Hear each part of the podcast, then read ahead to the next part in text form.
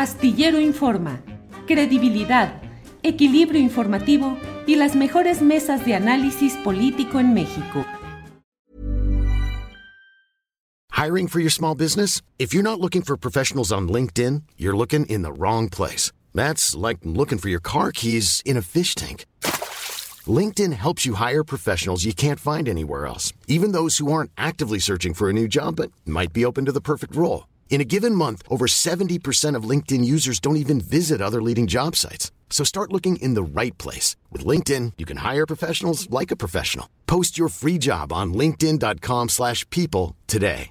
Burrow is a furniture company known for timeless design and thoughtful construction and free shipping. And that extends to their outdoor collection. Their outdoor furniture is built to withstand the elements, featuring rust-proof stainless steel hardware, weather-ready teak, and quick-dry foam cushions. For Memorial Day, get 15% off your Burrow purchase at burrow.com slash ACAST and up to 25% off outdoor. That's up to 25% off outdoor furniture at burrow.com slash ACAST. Don Arturo Rodríguez, buenas tardes. Buenas tardes, Julio. Buenas tardes a, a toda tu audiencia y a los colegas, Temoris Greco y, y Arnoldo Cuellar. Muchísimas gracias. Como siempre, un gusto saludarles. Gracias, Arturo. Arnoldo, buenas tardes. ¿Qué tal, Julio? ¿Qué tal? Muy buenas tardes, muy buenas tardes a la audiencia. No se vayan a tomar selfies, por favor, hoy. Están muy sí, eh, desacreditadas, Arturo y Temoris. Así es. Ya Arturo Rodríguez se puso en pose para la fotografía por si hubiera necesidad. Temuris Greco, buenas tardes. Hola, hola, hola, hola Julio, Arturo, Arnoldo. Este, no, pues las, las selfies no son lo de hoy. Sí de la época, pero no de estos días. Sí, así es. Arturo Rodríguez, ¿cómo te fue ayer? ¿Estabas en la Ciudad de México? Sí, pues fíjate que este, eh, pues sí, tuve que, que salir. Afortunadamente ya andaba presentable a esa hora, porque a veces este, se queda uno en home office Ajá. este, y, y anda uno dando el espectáculo junto con varios vecinos que también hacen home office. Y Arturo, eh, ¿qué interpretación esotérica, científica, filosófica o accidental tienes de estas coincidencias de fechas? Es- este, honestamente ninguna, pero sí me, me- me parece muy sorprendente, ¿no? Esta coincidencia en las fechas este, tremenda y, y- y justo también como una hora después del simulacro, igual que en el 17, Sí, ¿no? sí, sí, sí, sí, sí, increíble tanta coincidencia. Pero bueno, eh, don Temuris Greco, ¿estabas en la Ciudad de México? Sí, estaba en la colonia Roma. Ándale, que dicen que es la colonia epicentro, nos dijo ayer eh, Jacaranda Correa, porque ahí se mueve sabroso. ¿Cómo te fue? Bien, bien, porque, porque estábamos a, a pie de calle, o sea, estábamos, eh, entonces fue nada más, de, de hecho, tardé en darme cuenta, fue más el movimiento de la gente, pero eh, sí es este- esta, muy desconcertante esta coincidencia, ¿no? Porque son los tres del 19 y, y- y dos del 7 de septiembre, uno del año, del año, del año pasado y otro de- del 17 también. Ujú. Y, y es como curioso, el te- tema es que eh, creo que los seres humanos, a pesar de dos siglos de educación cartesiana, eh, eh, se, se supone que ya tenemos más la, la idea de que las cosas tienen que ser demo- dem- demostrables cien- cien- científicamente, pero en el fondo tenemos esa intuición que nos hace creer en cosas fantásticas, ¿no? en, en- en- dioses y, y en leyendas y mitologías.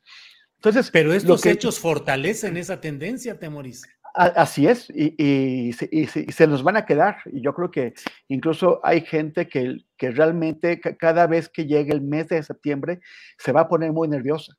Sí. Y, va, y, y a- y algunos lo van a aprovechar eh, y van a anunciar o, va- o van a anticipar cosas terribles. Entonces, hay- es- es- estamos entrando como una época de mucho nerviosismo, ¿no? O sea, este, tenemos la idea de que, va a temblar, estamos, además, tenemos eh, las cenizas del Popocatépetl y, un buen tormentón que nos pegó, pues también por la colonia de Roma, supongo que más partes de la, ciudad. Pero también tenemos el cambio climático, que ese sí es científicamente demos- demostrado y se- y se nos viene encima. Y todo lo que nos dejó la pandemia con el encierro. O sea que yo creo que ese es la, más allá de, los, de, las familias que sufrieron pérdidas, a toda la, sociedad en todo el mundo nos dejó eh, un impacto eh, emocional grave. y, es, y es peligroso, ¿no? O sea, y para los jóvenes, sobre todo, que no tienen experiencias con otros fenómenos, pues queda siempre la idea de que, de que estamos viviendo en un mundo condenado de alguna forma. Hay que ver qué es lo que hacemos para, para tratar de corregir eso. Don Arnoldo Cuellar, ¿cómo estuvo en Guanajuato? ¿Cómo le fue a usted? ¿Qué lecturas esotéricas, sobrenaturales, filosóficas, eh, religiosas o racionales tiene sobre este asunto, don Arnoldo? yo, yo, quiero decir que por primera vez sentí un sismo. Estaba aquí donde estoy, sentado viendo la computadora y me sentí mareado. Volteé a ver y vi, vi el agua moviéndose en un garrafón, etcétera, pero es una experiencia que no había sentido nunca antes en mi vida, que yo recuerde. Y luego ya los mensajes de WhatsApp y los twitters y todo me lo confirmaron, que no era yo, que era el mundo. Pero bueno, provocaciones hay muchas, ¿no? Para que pues, la Tierra proteste, desde las muy científicas que relata Temoris hasta las políticas que son como Ken Salazar saliéndose del guion o, o Marcelo Ebrard faltando a la pompa, esta monárquica que también, también en sí misma la tierra ya tenía que protestar contra tanta pompa anacrónica. E, eso es antes del cartesianismo, incluso la monarquía británica con sus ritos estos medievales, ¿no? Pero pues no, ni, me pretendo explicar el tema. ¿eh? Oye, oye Arnoldo, pero ya, ya vemos que sí tuvo consecuencias en ti. Yo creo que es la primera vez que te vemos con una camisa roja. Pasaste, pasaste del, de, de, la, del azul, panista al, rojo PT. ¿Qué tal? No, es más bien como priista, ¿no? Pero también se usa, Arturo, por ejemplo, hay comunidades en las cuales el rojo ahuyenta los malos espíritus y se usa mucho eh, trapitos, terciopelos rojos para tratar de, alejar todo eso, Arturo, según lo que por ahí a veces parece. buena suerte de fin de año, ¿no? Sí. Tu micrófono. ¿Qué pasó?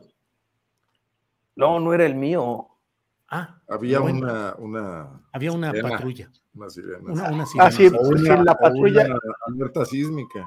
La patrulla es mía. Ah, bueno, bueno, pues ni modo, son los sonidos urbanos.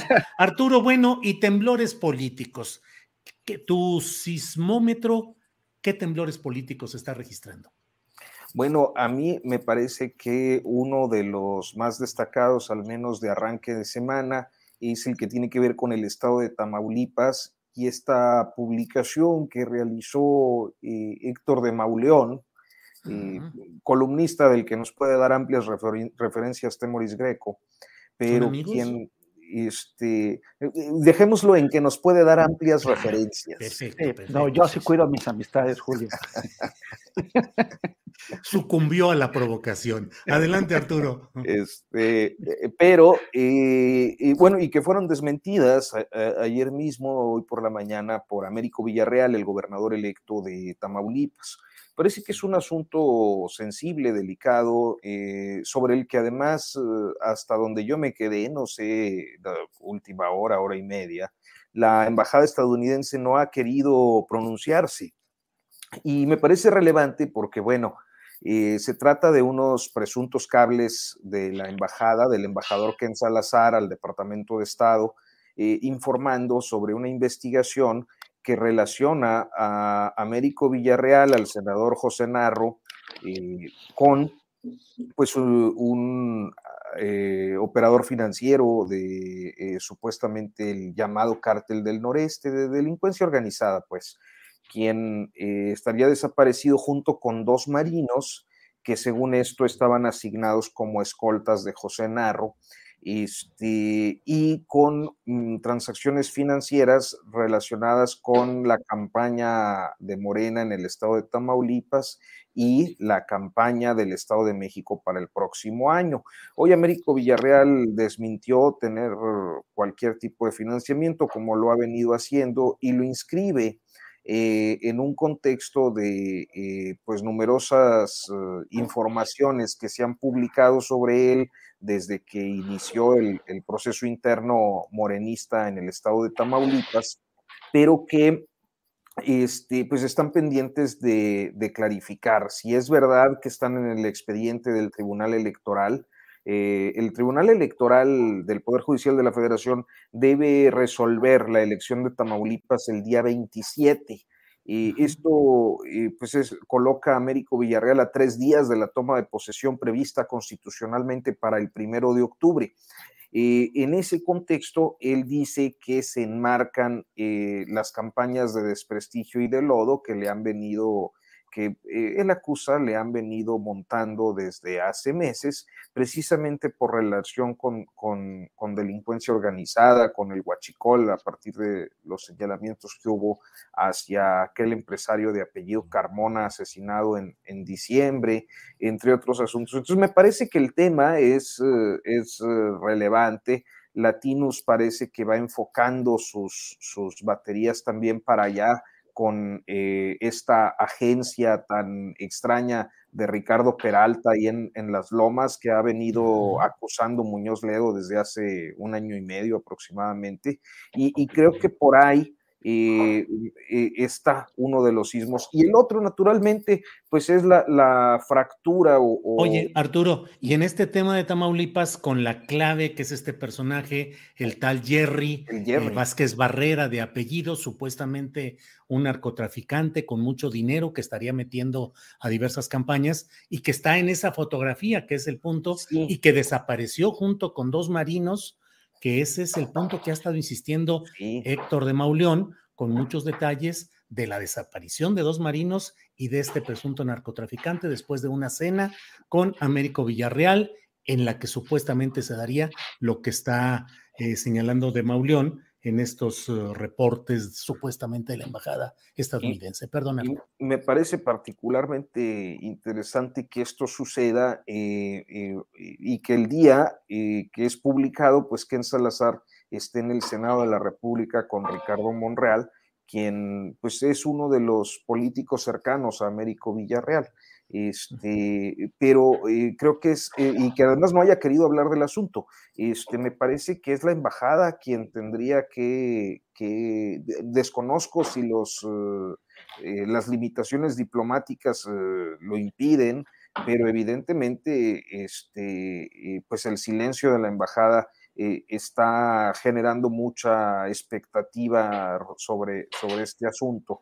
Este, y lo otro, pues es la, fractura también electoral de Va por México, ¿no? Que, que, hoy dijo de manera temporal y que dependerá de, cómo voten eh, el día de mañana en el Senado el tema este del ejército. Entonces creo que por ahí tanto los opositores como el partido oficial están, están justamente en sismos. Mm, gracias, Arturo. Eh, tiene el uso de la palabra para ciertas alusiones personales el señor Temoris Greco sobre este tema tamaulipeco. Ah, sí, ¿verdad? Ese mero. Tamaulipeco o los que quiera abordar en su defensa, señor Temoris Greco. bueno, no, no, yo lo que, lo, que quería comentar es sobre lo que pasó. Eh, están dejando en libertad en Estados Unidos a, Damaso López, eh, apodado el, el mini Damaso López es la persona, es el, es el, es el jefe criminal que ordenó el asesinato del periodista Javier Valdés en el 2017. Eh, aquí, eh, de, manera pues muy poco común, porque en México en general los crímenes y particularmente los periodistas suelen, suelen quedar impunes, se, se, ha procesado y condenado a algunos de los participantes de, de los ejecutores, pero, pero no eh, se, ha, logrado eh, traer a cuentas al Minilic. Existe una orden de aprehensión, o sea, perdón, una, una, solicitud de extradición contra el Minilic, pero él llegó a un acuerdo con los fiscales en Estados Unidos para obtener una, reducción de condena y pues lo están soltando. Y esto eh, este, tiene concernados están periodistas y familiares y gente vinculada a Javier Valdés están pensando qué hacer, qué hacer para que Estados Unidos cumpla con la orden de aprehensión, porque no pueden decidir nada más no negarla. En todo caso, tendría que ser un juez, un juez de Estados Unidos, quien valorara los, los, los méritos de la solicitud mexicana para negarla.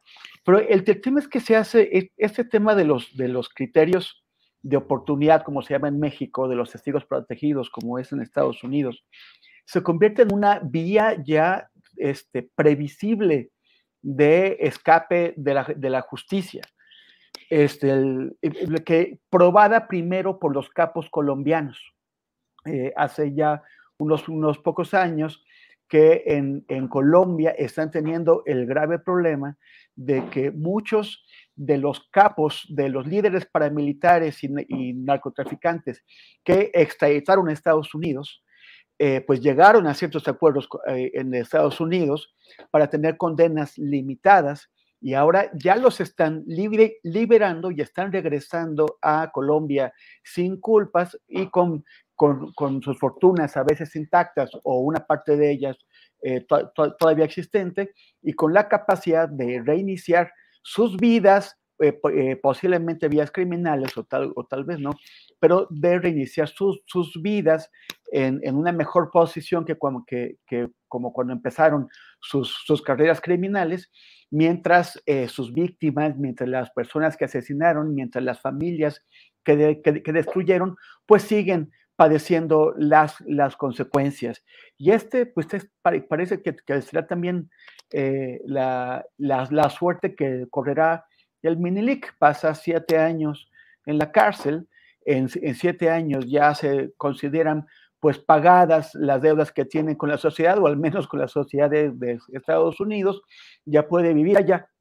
Y mientras tanto, toda la gente que padeció eh, su, su, violencia, toda la gente, todas esas familias que unos fueron asesinados, otros fueron, eh, sufrieron otro tipo de consecuencias, pero todos eh, seguirán sufriendo en México mientras ese señor y los y suyos se dan la buena vida en Estados Unidos.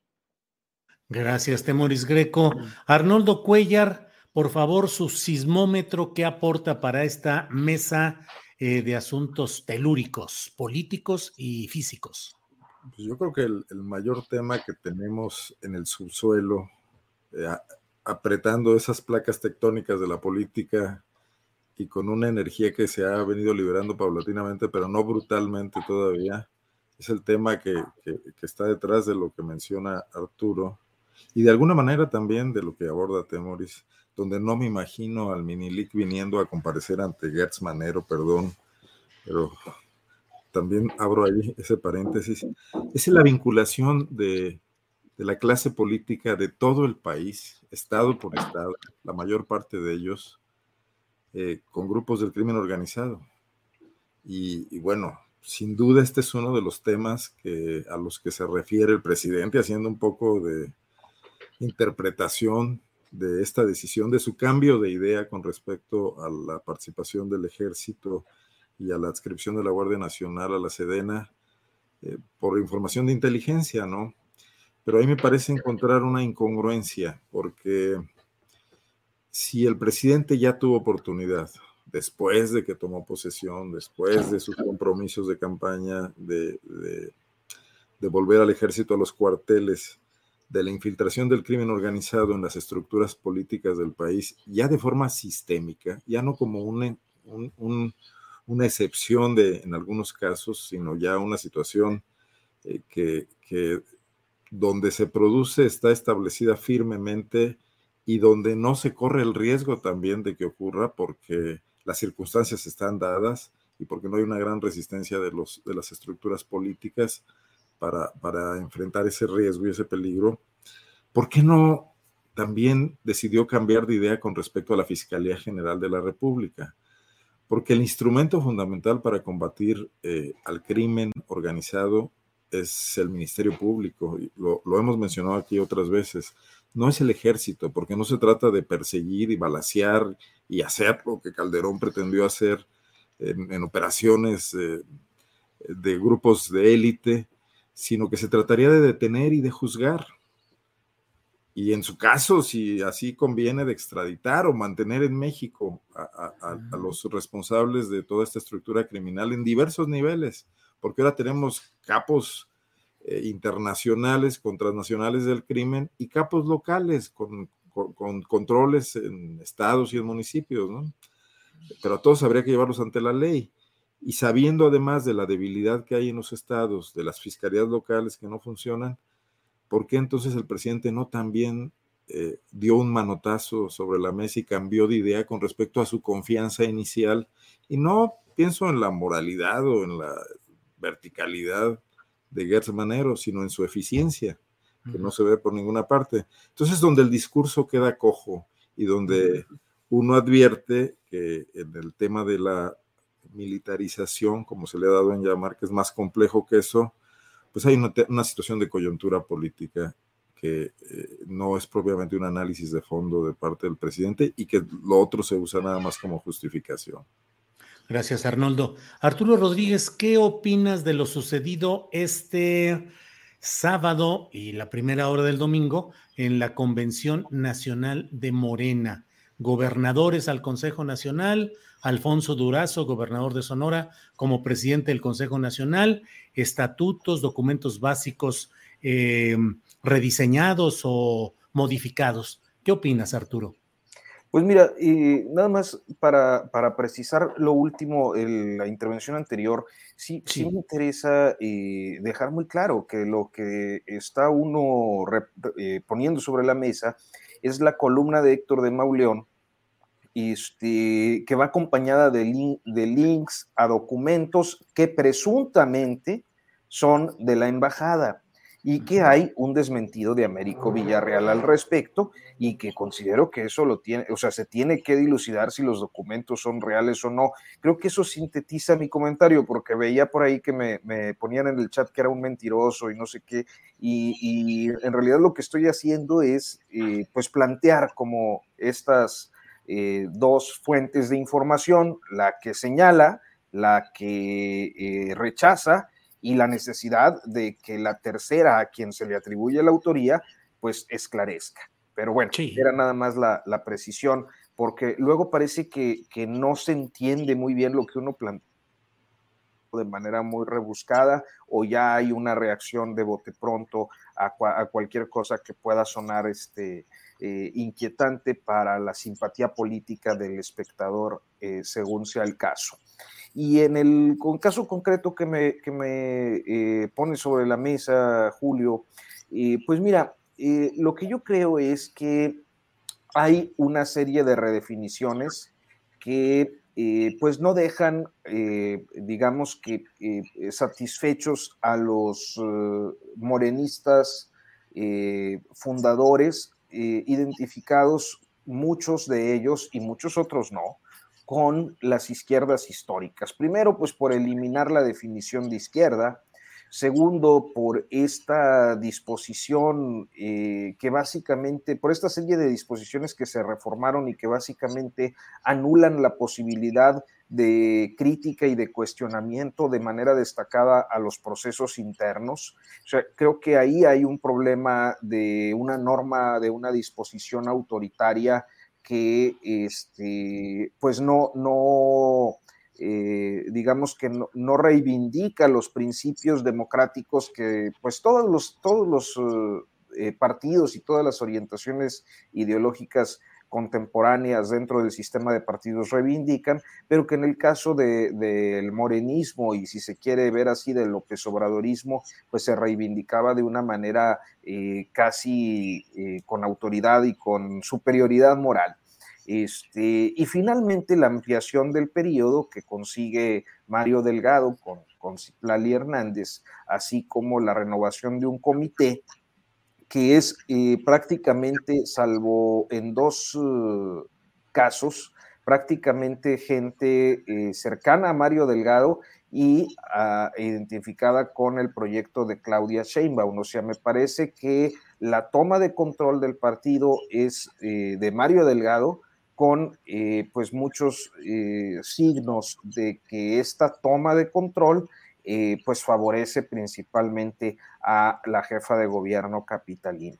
Eso es lo que eh, percibo de lo que ocurrió el fin de semana con un último apunte que es este auténticamente madruguete que eh, dieron con la abreviación del Congreso que estaba previsto para continuar el domingo, pero decidieron ampliar la sesión hasta la madrugada, evitando así pues que las expresiones de inconformidad de varios morenistas que no estaban de acuerdo con la forma en la que se eh, estaban eh, realizando los trabajos pudieran eh, detonar una pues notoria y pública reclamo al dirigente nacional así como a quienes estaban al frente del Congreso. Bien, Arturo Rodríguez, gracias. Temoris Greco, ¿qué opinas sobre este tema? Pero déjame ver, ¿están, sonó de nuevo la alarma sísmica o qué sucede? Por aquí me pasan algunos recados. en, Michoacán hubo, hubo algo, pero pues no lo, o sea, yo, yo, yo le escuché la, alarma y, no, y no sentí nada. Sí, bueno, eh, bueno. Eh, Temoris Greco sobre el Congreso Nacional de Morena, sus consecuencias, gobernadores, Durazo, continuidad de Mario Delgado y Citlali Hernández. ¿Qué opinas, Temoris? Pues imagínate que, que eres el secretario particular de un presidente del PAN, en este caso de Vicente Fox, y que y eh, estás pues varios años, cuatro años trabajando con Fox como, como, como la persona que atiende pues todos sus asuntos, lo bueno y lo malo y aquello sobre todo de lo que la izquierda o, o, por ejemplo el entonces jefe de gobierno López Obrador tuviera que, que quejarse y de pronto en una de esas maromas enormes acabas como presidente del movimiento de regeneración nacional como gobernador de uno de sus estados, del, segundo más grande del país, el más grande que tiene Morena en cuanto a territorio, que es Sonora, eh, como, como responsable o de alguna forma supervisor de la, de la construcción o, de la creación de una importante em, em, empresa que se supone que va a administrar un recurso nacional básico y propiedad de la, de la nación como es el litio, y que eres eh, Alfonso Durazo, ¿no? O sea, es como no sé, e, ese, es, ese, ese era el sueño de la izquierda, colocar a gente como Alfonso Durazo como cabeza de, su, de, su Consejo Nacional. Este, no, hay, hay, tantas cosas que se hacen en, en, Morena, reciclando políticos de cualquier extracción. Realmente, eh, ¿qué tienes que haber hecho para que quedes descalificado? Para obtener una posición en Morena. Pues parece que lo único que tienes que haber hecho es haber sido militante y fundador de Morena, eh, que haber pasado los malos tiempos, los tiempos de, la, de la, presión de Peña Nieto, de la, de la persecución, que venir de la izquierda real y auténtica. Si vienes de cualquier partido corrupto y tienes cualquier currículum vitae lleno de manchas, da absolutamente igual. Puedes ocupar cualquier posición en Morena y tomar determinaciones, que en este caso significa que el Consejo Nacional va a, presidido por Alfonso Durazo, va a poder palomear eh, candidaturas para las elecciones de, los estados de Coahuila y, de México, y sobre todo para las federales de 2024. A mí me, me no sé, o sea, este, el, todo el mundo se burla del PRD, todo el mundo este, está, pues estamos riéndonos de, cómo lo han, destruido, pero Zambrano bien puede ver a Delgado, puede ver a Morena en general y cantar la de ¿Te pareces tanto a mí? Muy bien, Temuris Greco. Gracias. Análisis políticos cantados son los que vamos a hacer ahora aquí.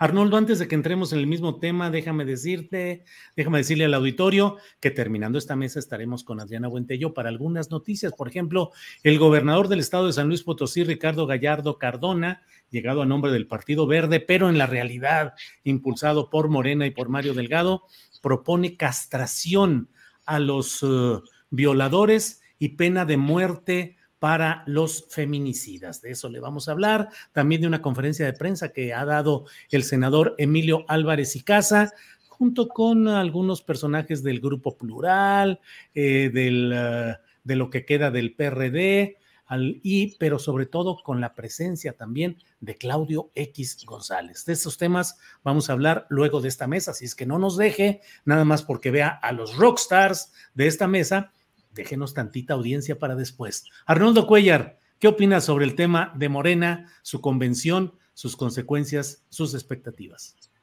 Este, me voy a ganar al chat, eh, se los advierto. Sí, sí, sí, lo sabemos. ve, ve, lo, que, lo que hacen las camisas rojas, eh, ya, ya vemos. Sí, sí. Y, ve la adicción a los apoyos en el chat, como van creciendo y se ha convertido en el héroe de estos programas, dice, ahí voy de nuevo. Muy bien.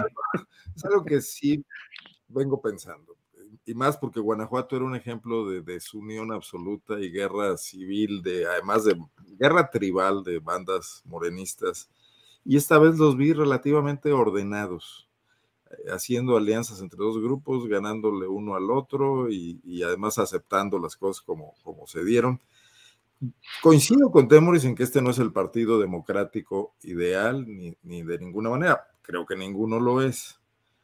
Eh, pero veo que en esta ruta de pasar del caos a cierta estabilidad de, esa, ese Big Bang original, eh, Morena va encontrando caminos que le vienen muy bien al tema de la sucesión presidencial.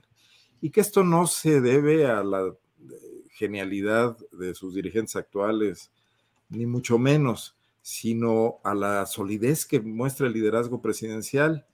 Eh, bueno, Julio, tú lo abordaste ampliamente después de, la ceremonia del grito y del desfile y todo. Eh, hoy López Obrador lo dijo en su conferencia mañanera, se, se nota exultante, ¿no?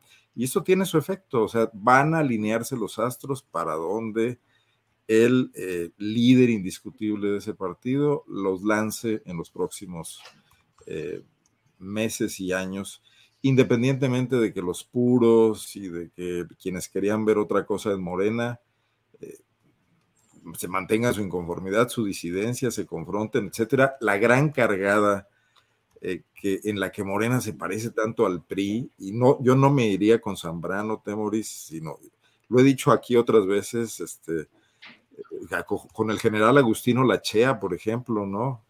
Que creo que dirigió al PRI en los años 50 o algo por el estilo.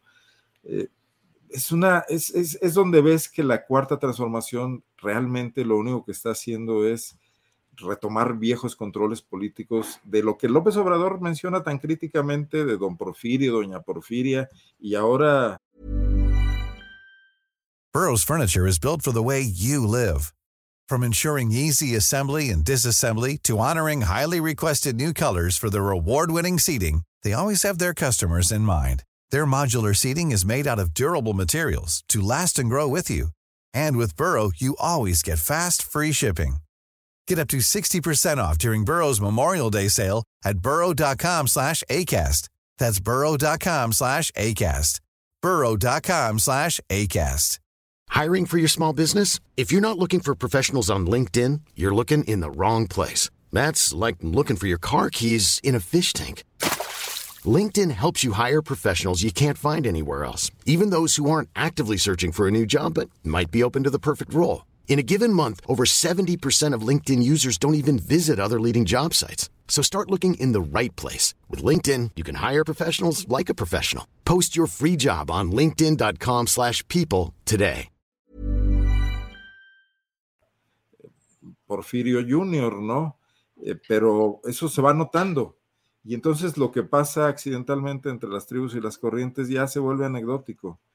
Creo que eh, eso muestra la fortaleza política de alguien que extraordinariamente está cerrando un sexenio y que creo que le está ayudando muchísimo la confrontación que plantea una oposición sin norte y sin claridad, porque precisamente lo hacen todo contra él y ahí lo terminan fortaleciendo en, la vieja lógica reyeseroleana de que lo que resiste apoya y aquí como resisten mucho, apoyan mucho y vamos a terminar con un fenómeno político que, creo que no se ha vivido, quizás nada más en el callismo de un presidente que termina con toda la fuerza política, que independientemente de sus promesas de retiro, seguramente se va a convertir en un problema para su sucesor y que luego va a dejar un enorme vacío en el escenario político mexicano, ¿no? Que así como creen en sismos eh, providenciales eh, por razones esotéricas, pues también creen en líderes carismáticos, ¿no? Claro, claro, claro, así sucede en todo esto. Em, Arturo Rodríguez, dentro de los temas candentes de estos momentos, pues viene lo que se refiere, lo, le venimos manejando lo que viene siendo la aprobación del tema de la Guardia Nacional y la prolongación de la fuerza militar en ella.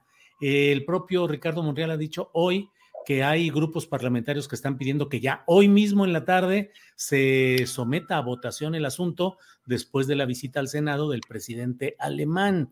Esto sería después de que ya cumplieron algunos trámites, aprobación en comisiones de los dictámenes correspondientes.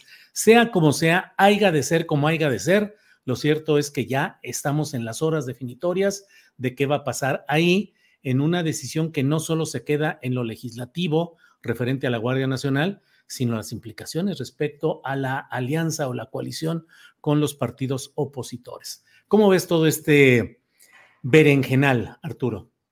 Híjole, pues, pues muy, muy interesante y muy complicado porque eh, estamos ante una realineación de posturas entre las fuerzas políticas, por las razones que sea, creo que ahí eh, podemos especular muchísimo, pero en esta realineación que hemos visto particularmente en las dirigencias nacionales de los partidos y la Cámara de Diputados, eh, eh, digamos que si por un lado eh, se rompió la coalición Va por México, con, con, esta iniciativa que cuenta con la simpatía del presidente y por lo tanto de la, de la bancada de Morena y sus aliados, este, en el Senado las cosas son distintas y hay una oposición interna al PRI, como ya sabemos, de, Miguel Ángel Osorio Chong, quien es declaradamente opositor a Alejandro Moreno, y de eh, Claudia Ruiz Macié, Salinas,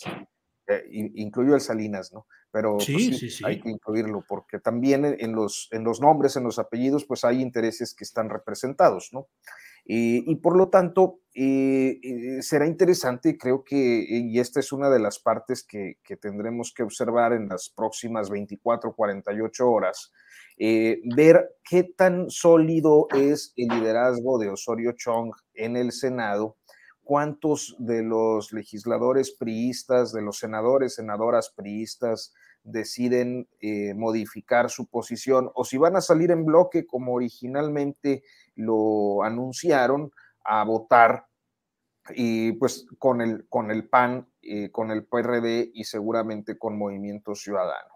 Y entonces eso es por un lado porque de la votación, de cómo vote la bancada del PRI, dependerá, según Marco Cortés, si eh, mantienen o reanudan las conversaciones para eh, la coalición en el Estado de México y en el Estado de Coahuila para 2023, aunque posiblemente lo hagan con los gobernadores o a nivel local, ya que eh, con Alejandro Moreno parece que se han roto todas las posibilidades de, diálogo. Eh, y por el otro lado, está la parte de Morena y de Ricardo Monreal. O sea, eh, las oposiciones tienen sus propias crisis, eh, el PAN en su relación con el PRI, el PRI con su pues fragilidad de liderazgo, la fragilidad de su liderazgo hacia el interior. y por el otro lado está Morena con la posición de Ricardo Monreal, que puede asumir, si bien basado eh, como creo que lo eh, pretende hacer eh, en un análisis y en una definición constitucional frente a este asunto, y naturalmente con un costo político al interior de Morena elevado y que viene aplazando una crisis para él que inició con el eh, arranque del periodo ordinario cuando se elige coordinador parlamentario y, eh, perdón, eh, presidente de la mesa directiva, este, y que bueno, pues lo aproximó más a las oposiciones de lo que ya habíamos visto que era próximo. Entonces, pareciera que esta votación ciertamente y pues que define una presencia en tareas de seguridad del ejército mexicano, que no es otra cosa más que darle marco jurídico o extenderle el marco jurídico que, que no tuvo durante los sexenios de, de Fox, Calderón y, Peña Nieto, este, y que este sexenio sí lo ha tenido. extenderlo para poder atender la, la, problemática de seguridad, este, o no, que es un tema importante naturalmente para el país, creo que lo que está en juego pues son precisamente las eh, fuerzas políticas, tanto la oficial como las oposiciones, eh, en sus relaciones y su eh, definición de cara al 23 y naturalmente al 2024. Gracias, Arturo. Temoris Greco, ¿qué hacer con el PRI? De pronto una fracción ya está beatificada o cuando menos tolerada, encabezada por quien antes era el gran eh, corrupto y el gran mentiroso y mil cosas que era Alito Moreno, y ahora bueno, ya está cubierto con el manto de, cuando menos, de la tolerancia. Y ahora del otro lado en el Senado, en esta votación eh, estratégica, clave respecto a la Guardia Nacional, el punto de referencia es eh, Miguel Ángel Osorio Chong, que fue el secretario de gobernación de Enrique Peña Nieto y que no necesariamente, no sé lo que ustedes opinen, pero no necesariamente representa a la corriente en sí de Peña Nieto. Terminaron distanciados eh, Osorio Chong y Peña Nieto, según lo que se sabe, por la postulación de José Antonio Mid, que la deseaba, en realidad creía que quien la merecía era el propio Osorio Chong. En fin, ¿qué sucede ahora con el PRI vuelto factor de decisiones clave en nuestro país. Temoris. Bueno, a mí me, llama la, atención que hayan decidido presionar, agarrar en una pinza eh, a, Alito y no a Osorio Chong. Osorio Chong, como, como, como secretario de gobernación, pues debe bastantes. Solamente para hablar, por ejemplo, del caso Yotinapa, dos de los, de, los, de los órganos involucrados en toda la corrupción, en en tanto, en la, tanto en los crímenes de la noche de Iguala como, como en la fabricación de la, de la, de la mentira histórica estaban eh, directamente bajo el mando de Osorio Chong. Me, refiero al CISEN y a la Policía Federal, en donde por cierto también estaba Omar García Harfush.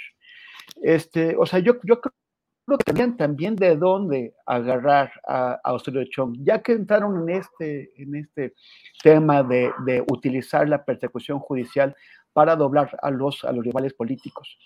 Pero no parece que lo hayan hecho y no parece tampoco que él se sienta personalmente amenazado, o al menos no, no da muestras de ello.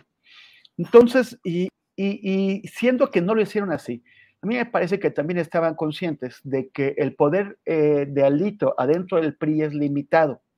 No, no llegaba a todo el partido, no llegaba, por ejemplo, a sus dos fracciones parlamentarias en el Congreso. Llegaba este, Alito junto con Moreira en, San Lázaro, pero no con Osorio Chong en el PRI, eh, de, perdón, en el, en el, Senado. Entonces, eh, yo creo que sabían que no iban a poder eh, doblar a esta fracción del, Senado y lograr la extensión del periodo de las Fuerzas Armadas en, el, eh, sobre el terreno. Y me pregunto, eh, ¿realmente creían que, que necesitan, que necesitaban o que necesitan extender este periodo esos cinco años o cuatro años de las, de, de las Fuerzas Armadas en el territorio, en la, en la seguridad pública? O es un instrumento que emplearon para, eh, para dividir al PRI y para eh, erosionar y destruir la alianza opositora. Eh, o sea, porque, porque las, las, Fuerzas Armadas ya habían estado por muchos años operando sin la seguridad, o sea, en, en, seguridad pública, sin esta protección constitucional. Además de que se supone pues que ya debería para 2024 estar finalmente lista la Guardia Nacional para eh, asumir esas tareas. Entonces, quizás todo fue una operación para romper el PRI, eh, quizás eh, Alito terminó cumpliendo su, su, chamba como tal y de, y de esa forma asegurando la, la continuidad del proyecto presidencial. de todos modos, Osorio Chong en algún momento debería responder por sus eh, por, sus hazañas como secretario de gobernación de un gobierno profundamente corrupto, autoritario y criminal. Entonces, eh, ahora la, cuestión es qué es lo que va a pasar eh, con el PRI después de esto, con el PRI dividido, cuando por fin eh, por ejemplo, si logran deshacerse de Alito, que no parece que ocurrirá eso antes del próximo año, eh, ¿qué, es lo que va, va, a pasar con el PRI y qué es lo que va a pasar en general con el, camp, con el campo de la oposición? Porque el problema de la oposición es que no eh, logran, o sea, siguen siendo los mismos, no logran presentarse ni, ni, ni, individuos capaces de ofrecer una imagen fresca ante la población, ni de crear algún tipo de proyecto alternativo de, de nación, no tienen absolutamente nada. Pero en algún momento eso va a tener que pasar, porque, porque eh, el, el, el, proyecto de la 4T no representa a todo el país, no podría representar a todo el país, no conviene que represente a todo el país. Por eso somos una democracia y aspiramos a una pluralidad. Y, y al mismo tiempo, este, no, no, no, no se ve quién pueda constituir una, pues una, una alternativa política. Por eso, eh, pues eh, to, todo el espacio del debate político realista, realista en el sentido de, de poder llegar a, a, ocupar posiciones de, de poder real, reales, parece estarse dando adentro de Morena y no, y no fuera de ese partido. Gracias, Temoris. Arnoldo Cuellar, tú que eres un hombre de retos, ya sabes que hay unos retos en los que dicen, ponen, una, ponen a alguien a escoger y le dicen, no se vale decir que no, ni se vale la muerte, nada de que me morí y no escojo. ¿Tú a quién escogerías? ¿Al PRI de Alito o al PRI de Osorio Chong? Al de Osorio. Uy. Sí. Sí, ¿Por qué? bueno, porque es un mafioso más serio. Yo creo que seguramente respeta más su palabra que Alito, ¿no? O sea, el otro es un, es un pillastre de, de barrio, ¿no? Ajá. Sí, digo, pues yo creo que dándose la vuelta de cuando llegó a un acuerdo contigo, te, te, te traiciona en cinco minutos, ¿no? Bueno, por lo menos en una cuestión así tan drástica como la que pone. Ujú. Ujú. Sí, sí, claro, claro. Estoy poniendo al extremo así de esa de no hay opción. Tiene usted que escoger a alguien. A, a O, o sea. ¿crees, cre- crees que es un Corleone de la vieja cepa y no, y no un, un, un, cara cortada? Sí, sí, no, no es Frodo. Alito es como un ladroncillo de mercado Sí. que arrebata la bolsa y corre.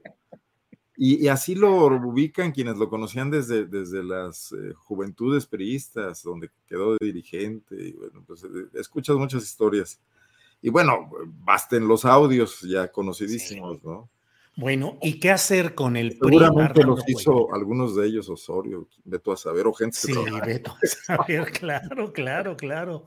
Arnoldo, ¿qué sucede con el PRI? Eh, ¿Se restablecerá como un factor no numérico de fuerza? Porque ya vemos que su fuerza realmente es muy reducida en cuanto a asientos en el Congreso, pero sí como ese partido bisagra y como un partido que eventualmente podríamos pensar, el propio presidente de la República dijo, bueno, pues bienvenidas las alianzas cuando haya coincidencias con el PRI o incluso con el PAN. ¿Te imaginas, Arnoldo Cuellar, un cierre de fotografía en el cual el PRI acabe apoyando a Morena en 2024?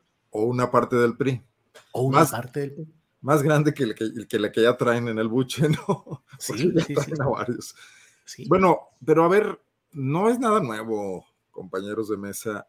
Pues recuerden a Elvester cuando era la secretaria general del PRI y, y quién era el presidente, era Madrazo, y se peleaban todos los días y en el Congreso Chuaifet y Elvester negociaban por su cuenta, por separado, eh, cuando le arrojaron monedas, ahí no me acuerdo todo aquel sainete, o sea, es la historia del PRI. En cuanto perdieron eh, la presidencia de la República, se, se- convirtió esto en un relajo. Eh, Los gobernadores, cada uno pequeños señores feudales, que fueron aglutinados de alguna manera por la fortaleza económica del Estado de México, primero por Montiel, luego por Peña Nieto, pero su esencia es, eh, es una especie de, de- de diáspora, porque además es la que les permite hacer negocios si no mandan en sus, en sus localidades, en sus territorios, que cada vez son menos, eh, y, y aquí también podríamos tomar los territorios parlamentarios, pues no tienen mucho para dónde hacerse. Entonces, ese conglomerado de corrientes regionales que logró aglutinarse en el PNR, PRM y PRI regresó a sus orígenes. Eh, yo lo que veo es que sí, sí tienen que salir a reducir las habilidades políticas de largo plazo. También el compromiso de, de- de hombres y mujeres de Estado. No sé, pienso en alguien como Beatriz eh, Paredes, por ejemplo, que independientemente de, de que también han cometido errores, y etcétera, tiene una visión muy clara de, cómo debe funcionar el Estado mexicano, de acuerdo a su lógica política priista, pero anteponiendo que debe ser viable sobre todo, ¿no? Yo creo que ahí tendrán que terminar pactando con, con, con, este presidente que hoy la encuesta de De las Heras que me acaba de llegar, que no sé qué tan reciente sea, pues habla de que cualquier candidato de Morena, incluido Adán Augusto, supera el 50% de preferencia. Bueno, Adán Augusto un poquito abajo, el 48%, todos los demás, Marcelo, Claudia, y no hay oposición que se les aparezca, ni Colosio, ni nadie, ¿no? Entonces, ¿qué van a hacer? ¿Irse a quemar en una hoguera con Claudio X? No lo creo, son políticos profesionales algunos encontrarán la manera de, salvar el decoro, pero negociar por debajo de la mesa, que yo creo que es en lo que está Osorio. A mí no me sorprendería que, él establezca un pacto del tipo, te voy a apoyar donde no se note mucho, pero déjame decir mi discurso digno donde digo que me opongo a ti, cosa que los panistas conocen también de toda la vida y que ahí aprendieron a hacerlo. No lo hacían, pero aprendieron a hacerlo hace como 20 años más o menos, ¿no? Ya tienen eh, acabados ejemplos también de esa misma lógica. Entonces, no, pues, no, no, veo que le sea muy complicado a este presidente con esta capacidad de coerción eh, amparada en su gran popularidad, doblegar a estos personajes que lo primero que cuidan es su propio interés, ¿no? Y que hoy está ligado a, la suerte, pues, de, de cómo logre negociar con el presidente de la República, ¿no? Gracias, Arnoldo. Pues la verdad es que se ha ido como siempre el tiempo como agua. Son ya las 2 de la tarde con 52 minutos. A quienes nos siguen, les pedimos que nos acompañen con Adriana Buentello, que tenemos información muy interesante después de esta mesa de periodismo. Pero nos queda pues espacio para una, eh, un postrecito dulce o amargo eh, en esta parte final, dos, tres minutitos cada quien, y cerramos muy bien el programa. Arturo, me quedé con las ganas de preguntarte cómo veías tanto la presentación de los Tigres del Norte como ahora el grupo firme en el Zócalo, eh, una tendencia musical muy norteña con grupos que manejan mucho la onda eh, pues de los corridos, incluso corridos algunos relacionados con los asuntos oscuros que ya sabemos, y en este caso del próximo domingo, cuando va a estar el grupo firme, eh, pues incluso coincidiendo con una marcha opositora. Eso quería preguntarte, pero tú decides lo que quieras decir, Arturo. No, no, pues yo creo que es parte de, las misma, de la misma promoción en el caso de la jefa de gobierno, ¿no? Llevar estos espectáculos para eh, llevar un poco de, eh, pues no sé, eh, alegría o como quiera verse. El circo de siempre. no, mira, muy rápido comentar nada más que respecto a lo del padrino, yo creo que tendría que ser el comparativo, pero en el padrino 3, ¿no? Como como un mm. Michael Corleone, este, y, este personaje que tuve que googlearlo porque no me acordaba del actor, pero no del nombre del personaje, que era Joy Mantegna, este, y el personaje era Joy, eh, eh, creo que Joy Sasa, ¿no? Este, que es el, pandillero este que terminan mandando matar los Corleone por fascineroso. Este, e, es más o menos el símil de Alito y Osorio, ¿no?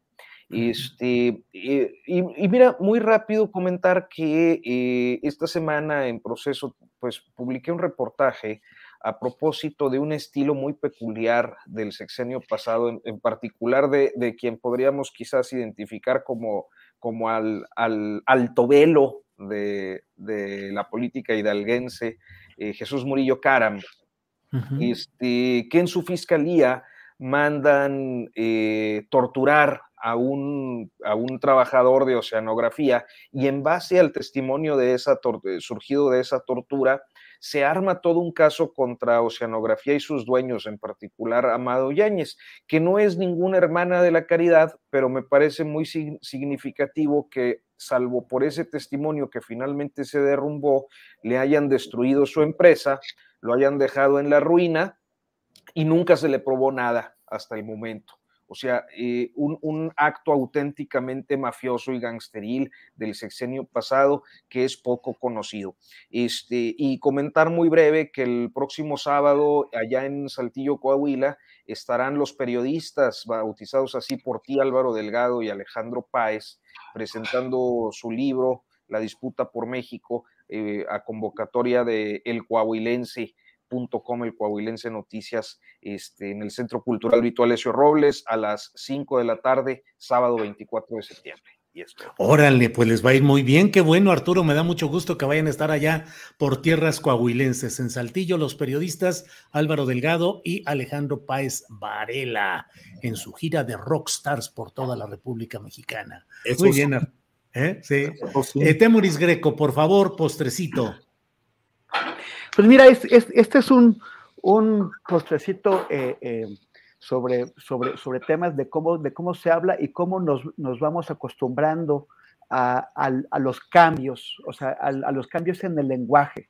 Eh, hay, hay mucha gente que quisiera preferir, o sea, es como más tranquilizador pensar que los cambios se dan pues de manera inadvertida o, o, o, natural, o, quién sabe qué es eso de, de, de natural, olvidando que los, muchos de los cambios o los cambios más, más significativos en el lenguaje suelen ser políticos, suelen ser impulsados por lo general desde el Estado, a través de las instituciones educativas o de academias de la lengua o eso, o también pueden ser eh, impulsados por grupos sociales o por gente con influencia como escritores o, o la tele o algo así.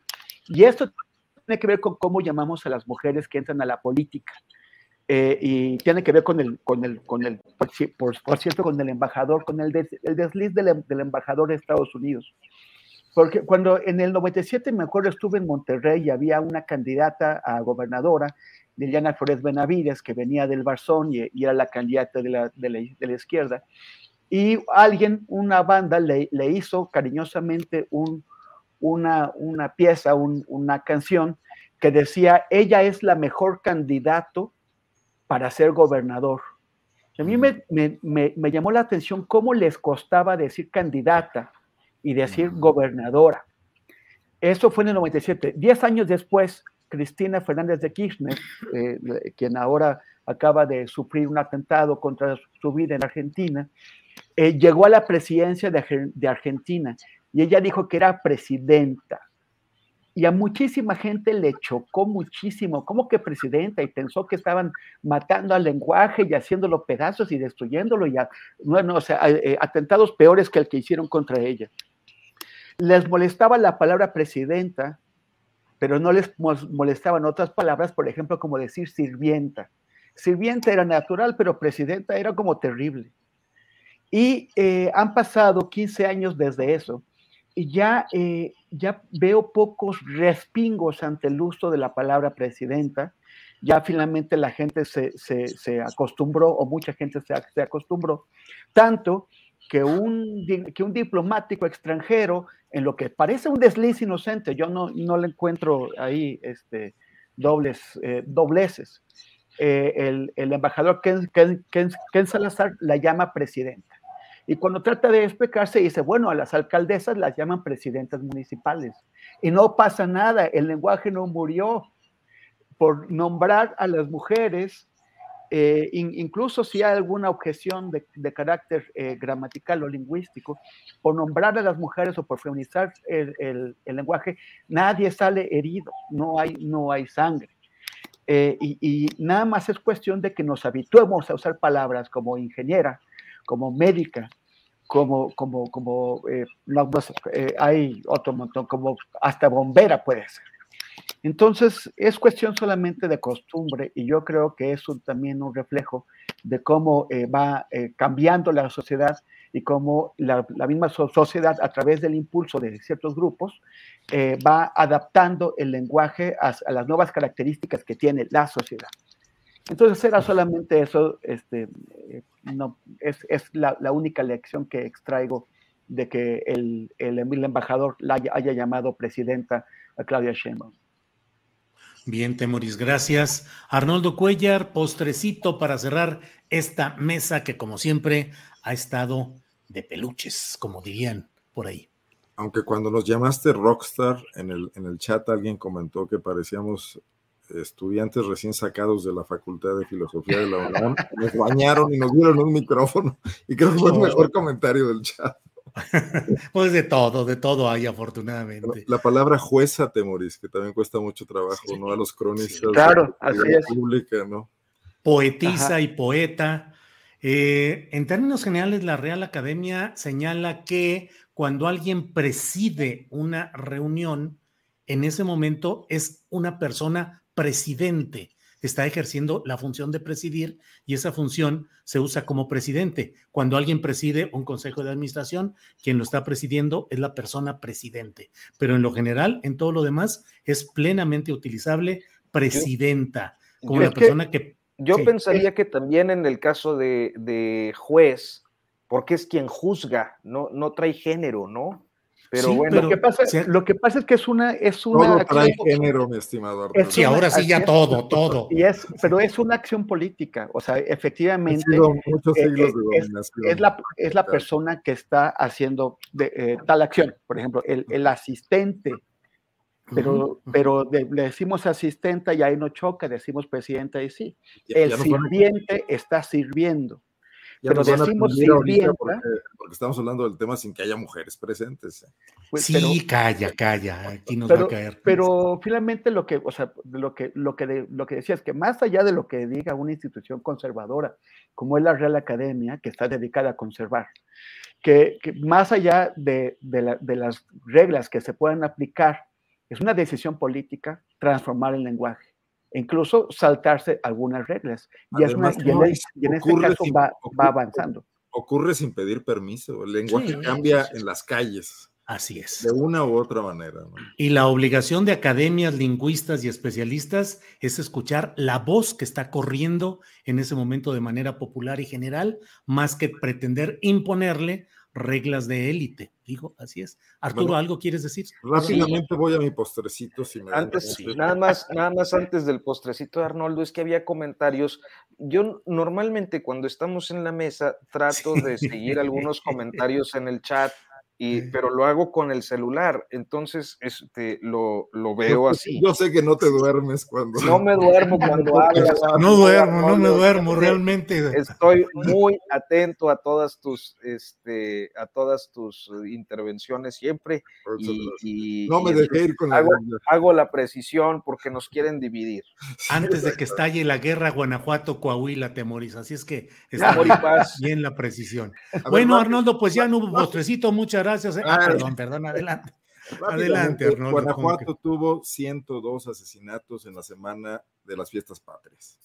Y aunque el presidente anunció y el gobernador se colgó de eso, que están disminuyendo drásticamente las cifras de, de asesinatos, pues bueno, aquí la gente sigue preocupada, los periódicos llenos de sangre, son masacres, son asesinatos de policías, de mujeres, de niños.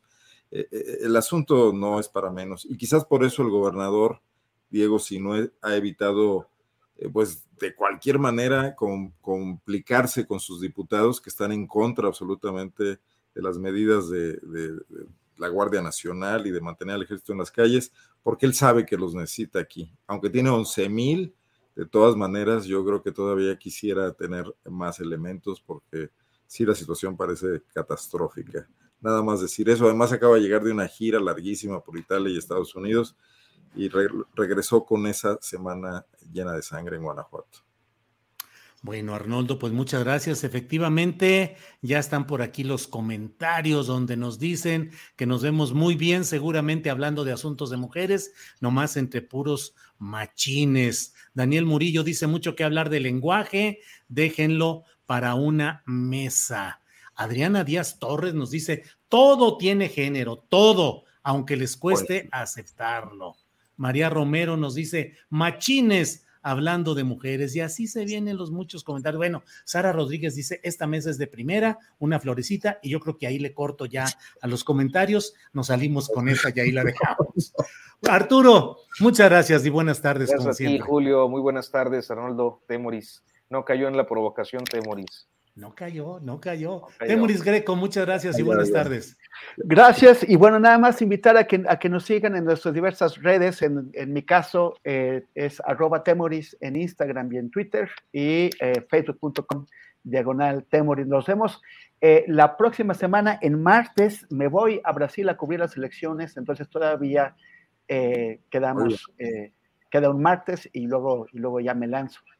¿Le pedimos reseña? Julio, tú, por favor, porque no sí, quiero... Sí, ahorita eso tenemos que... Pero tiene representante, o sea, un representante que negocie y todo, pero pues ya platicaremos con su representante. No, no, puedo, puedo transmitir desde la playa de Ipanema. Sí, pues sí, directamente, ¿qué te parece perdido el muchacho? Una, selfie puede ser, ¿no? También. Una selfie. Con un reporte rápido. Gracias, Temoris. Arnoldo, gracias y buenas tardes. Un gusto y felicidades, Arturo, por esa mesa con los periodistas. Ojalá haya mucho éxito allá. Sí, seguramente. Suerte, felicidades. Hasta luego. Gracias. ¿No se merece tu familia lo mejor? Entonces, ¿por qué no los mejores huevos? Ahora, Egglands Best están disponibles en deliciosas opciones. Huevos clásicos, de gallina libre de jaula y orgánicos de Egglands, que ofrecen un sabor más delicioso y fresco de granja que le encantará a tu familia. En comparación con los huevos ordinarios, Egglands Best contiene la mejor nutrición como 6 veces más vitamina D, 10 veces más vitamina E y el doble de omega 3 y B12. Solo Egglands Best. Mejor sabor, mejor nutrición, mejores huevos. Visita egglandsbest.com para más información. Para que te enteres del próximo noticiero, suscríbete y dale follow en Apple, Spotify, Amazon Music, Google o donde sea que escuches podcast. Te invitamos a visitar nuestra página julioastillero.com.